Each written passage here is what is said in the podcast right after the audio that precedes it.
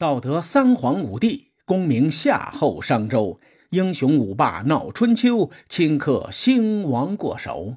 青史几行名姓，北邙无数荒丘。前人种地，后人收，说甚龙争虎斗？上期节目咱们说了，越王勾践付出巨大代价，最终与吴国和谈。吴越春秋在说完这件事情之后，将叙事的重点放在了勾践卧薪尝胆的典故上，这也是地方志的局限性，没有照顾到时代的发展。咱们在说二次弭兵会盟的意义时，曾经说过，此后四十年，中原诸侯相安无事，没有发生大规模的战争。公元前五百四十六年。二次弭兵会盟确立晋楚平分天下的国际秩序。时隔四十年后，在公元前五百零六年发生了白举之战。过了这么久，天下也该乱了。在公元前五百零六年的春天，白举之战发生前夕，蔡昭侯被楚国令尹子长好一顿欺负，最终屈辱回国。蔡昭侯回国之后，第一时间跑到晋国去，求晋国主持公道。此时，范氏家族是晋国的第一大家族，范献子是鞅，所谓晋国中军将，权力如日中天。他在收到蔡国请求后，权衡利弊，就找到了当时周王室的权臣刘文公商量这件事儿。说到刘文公。很多人都非常的陌生，春秋中的名人与璀璨星河多不胜数，大家不了解刘文公也是很正常的现象。我简明扼要的介绍一下这位。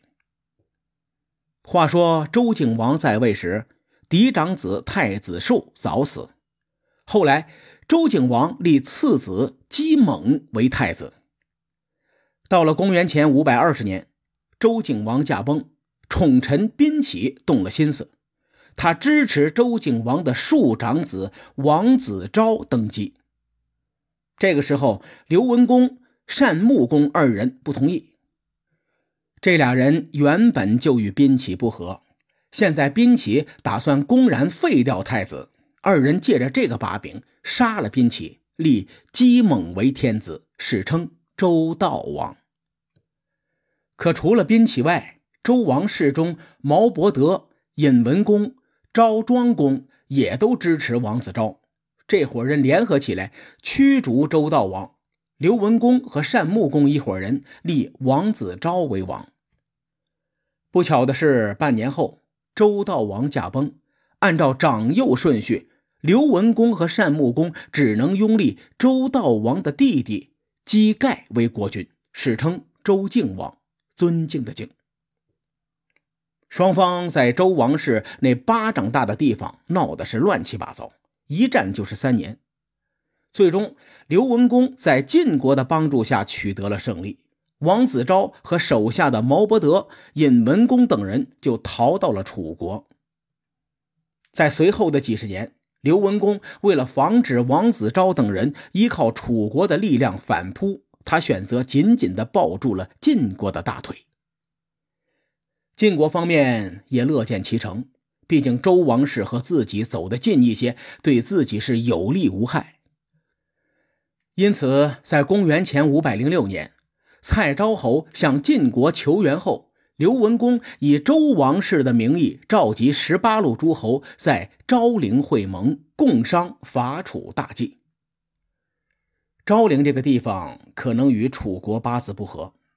当年齐楚对决昭陵会盟时，齐桓公也是在这个地方召开的会盟。这次昭陵会盟的十八路诸侯并不是个虚词儿，真有十八个诸侯国参与。因此，这次昭陵会盟创造了一个春秋之最，以一国之力发起的最大规模的诸侯会盟，这也是晋国春秋霸业的回光返照。这次昭陵会盟的主要议题有两个：一是废除晋楚双方在弭兵会盟中的盟约，从此晋国是中原唯一的合法霸主；另一个议题是替蔡昭侯主持正义，讨伐楚国。在会议的过程中，晋国的荀寅趁机勒索蔡昭侯。蔡昭侯一听崩溃了，真是天下乌鸦一般黑。楚国的臣子勒索我，现在晋国的臣子也勒索我，我蔡国不要面子吗？这事儿坚决不能答应。这就是春秋小国的悲哀，谁看见他们都想踩上一脚。晋国的荀寅被蔡昭侯拒绝后。也是心头火起，他心说：“蔡侯啊，蔡侯，你脚上的鞋有点大呀，我给你换个小鞋穿穿。”荀寅扭头就找范献子士鞅，说：“咱们晋国霸业日暮西山，结果诸侯们各怀鬼胎，和咱们不是一条心。在这种情况下，我们替蔡国出头招惹楚国，没有什么好处啊。今年多雨。”疟疾兴起，咱们旁边的中山国蠢蠢欲动。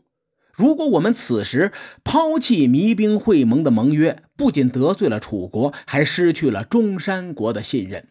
毕竟我们自从战板之战以后，就没在楚国身上占到便宜。现在出兵也只能是劳民伤财，不如您就辞谢蔡侯，告诉他地主家也没有余粮了。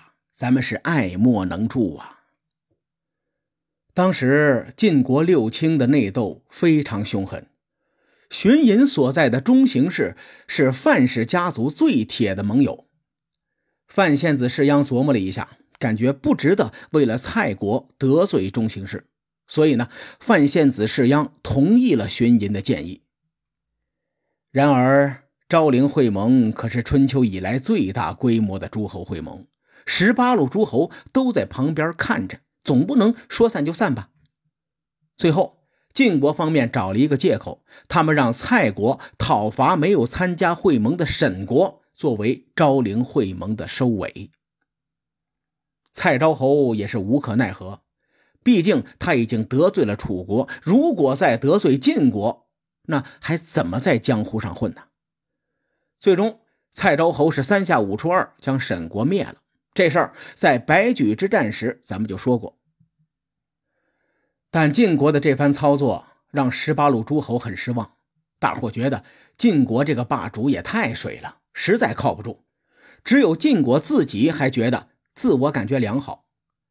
在这种情况下，齐国看到了称霸的可能性。时任齐国国君齐景公是一个不甘寂寞的人，他想趁晋国的衰落之机恢复齐桓公时代的霸业。紧接着。在同年冬天发生了白举之战，楚国作为春秋第二号强国，被吴国打得国都沦陷，国君流亡，要多惨有多惨。楚国的急速衰落，造成了中原霸主的权力真空，这为齐国图霸中原造就了可乘之机。无巧不成书，郑国的执政大夫在昭陵会盟的途中去世。这老哥是郑国亲近势力的代表人物。随着郑国亲近势力大减，以及楚国落魄，郑国要为自己寻找一个新的靠山。于是，在公元前五百零三年，晋楚争霸的关键棋子郑国扭头转向了齐国，齐景公和郑献公正式缔结盟约。不久之后。魏国的国君魏灵公也对晋国的范献子式样不满，他逐渐向齐国靠拢。就这么着，晋国霸业中两个核心盟友投靠了齐国。随着齐景公的羽翼丰满，他终于要对晋国的铁杆盟友鲁国下手了。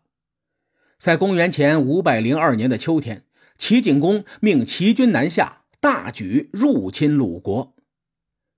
在此之前，咱们说过，鲁国在外交策略上采用的是联晋制齐的策略。晋国也需要在帝国的东方有一个代理人来制约齐国的发展，因为这种共赢的关系从赵盾时代开始，鲁国和晋国的关系就非常密切。鲁国已经不复当年的荣光，他们实在顶不住齐国的压力，连夜向晋国求救。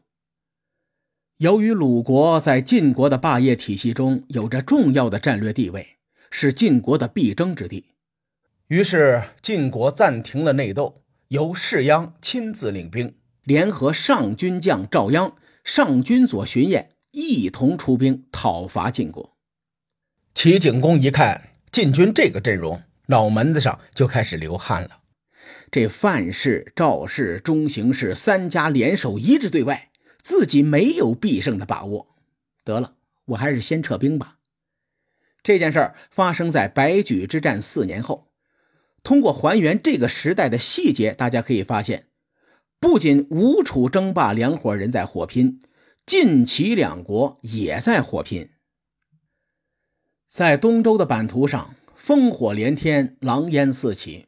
正是在这种中原乱战的情况下，吴国两代国君吴王阖闾和吴王夫差才会将战略重心放在中原地区。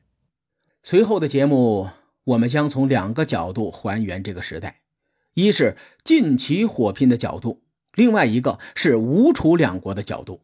把整个时代的主线还原以后，再回到吴越争霸的故事里。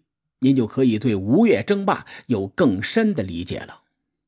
时间不早了，各位看官，欲知后事如何，且听下回分解。